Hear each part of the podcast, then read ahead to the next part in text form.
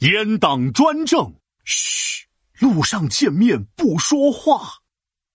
哎呀，皮大龙，街上的人也太吵了，为什么不能安安静静的逛街呢？哎，等等，你还是我认识的那个闹闹吗？你个吵闹本闹，居然让人家安静！你知道你为什么叫闹闹吗？就是因为上下左右看一圈就你闹闹吵上天。我这最近不是要走安静的美男子路线吗？啊，安静美男子，哎呦，我看你也就占个男子两个字。哈哈哈。哎，不过你说的安安静静的地方，我还真知道一个。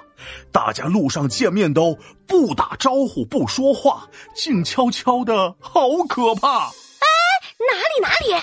阉党专政下的明朝。我就听说过腌肉、腌咸菜，这阉党是什么？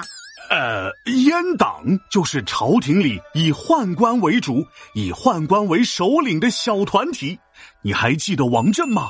记得呀，土木堡之变的时候，害得皇帝都被抓了呢。没错，这王振集团就是明朝的第一代阉党。到了明熹宗的时候，宦官魏忠贤集团成为了明朝以来最大的阉党集团，扰乱朝政，让明朝和百姓都处在了黑暗之中。难道皇帝不管他吗？嗨，别提了。当时的皇帝明熹宗朱由校，明朝的第十五位皇帝，他可是个皇帝中的奇葩，心又灵来，手又巧，手工制作特别好，天天不管朝廷事，任凭宦官来瞎搞。啥？做手工？没错，这个朱由校呢，呃，就像是鲁班在世，特别喜欢做木匠活，而且不仅是爱呀，还做得特别好。没事儿做个桌子，做个床，就差自己盖个房，精巧绝伦还好看，手工界里当大王。嘿 嘿。这样的性格让大太监魏忠贤摸了个透，所以魏忠贤每次都在明熹宗做木工活做到最专注的时候来打扰他，来汇报国家大事。明熹宗被烦的是不行啊，生气的说：“哎呀，行了行了，我知道了，你们自己看着办吧。”明熹宗的话正中魏忠贤的意，魏忠贤心想啊。你不是让我自己看着办吗？那我就自己看着办吧。渐渐的，本来该皇帝管的事情，就都变成魏忠贤管了。这个魏忠贤名字真是白叫了，一点都不忠诚。嘿嘿，不仅不忠诚，他还不贤明呢。大权在手之后，开始欺压大臣与百姓，耀武扬威，臭毛病。除了皇帝，他最大。谁不听话要谁命？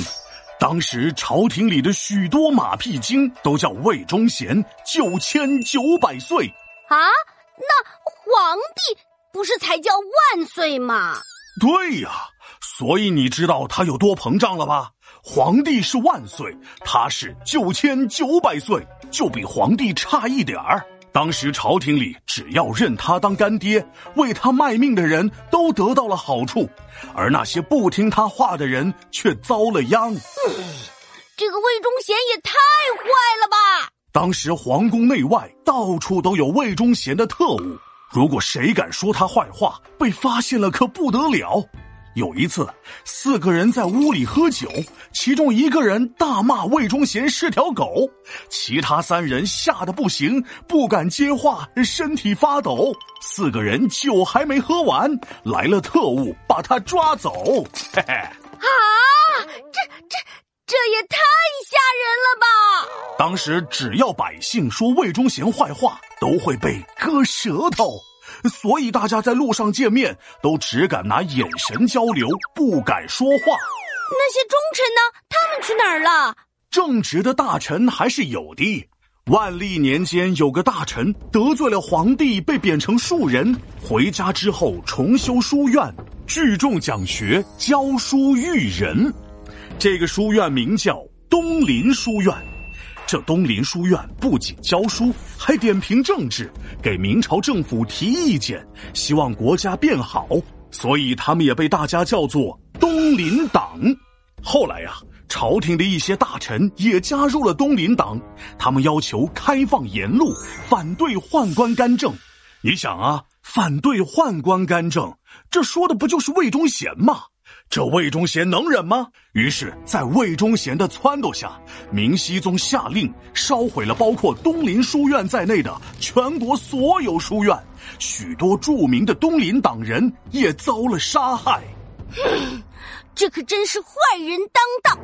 哎，所以呀，在这些阉党的统治下，明朝还能有好啊？腐败的朝廷只能一步又一步走向灭亡的深渊。许多著名的东林党人都遭到魏忠贤及其党羽的杀害，就这样，明朝整个社会处于阉党的黑暗统治之下，风气日益败坏，甚至直接导致了复国的厄运。天哪，这就是你刚才说的街上的人都不说话的地方啊！对呀，怎么样？这下你还想去吗？啊，不去了，不去了，不去了！唉，我还是老老实实的当一个吵闹的美男子吧。皮大龙敲黑板，历史原来这么简单。明朝阉党魏忠贤把控朝廷来专权，谁要敢说他坏话，休想活着到明年。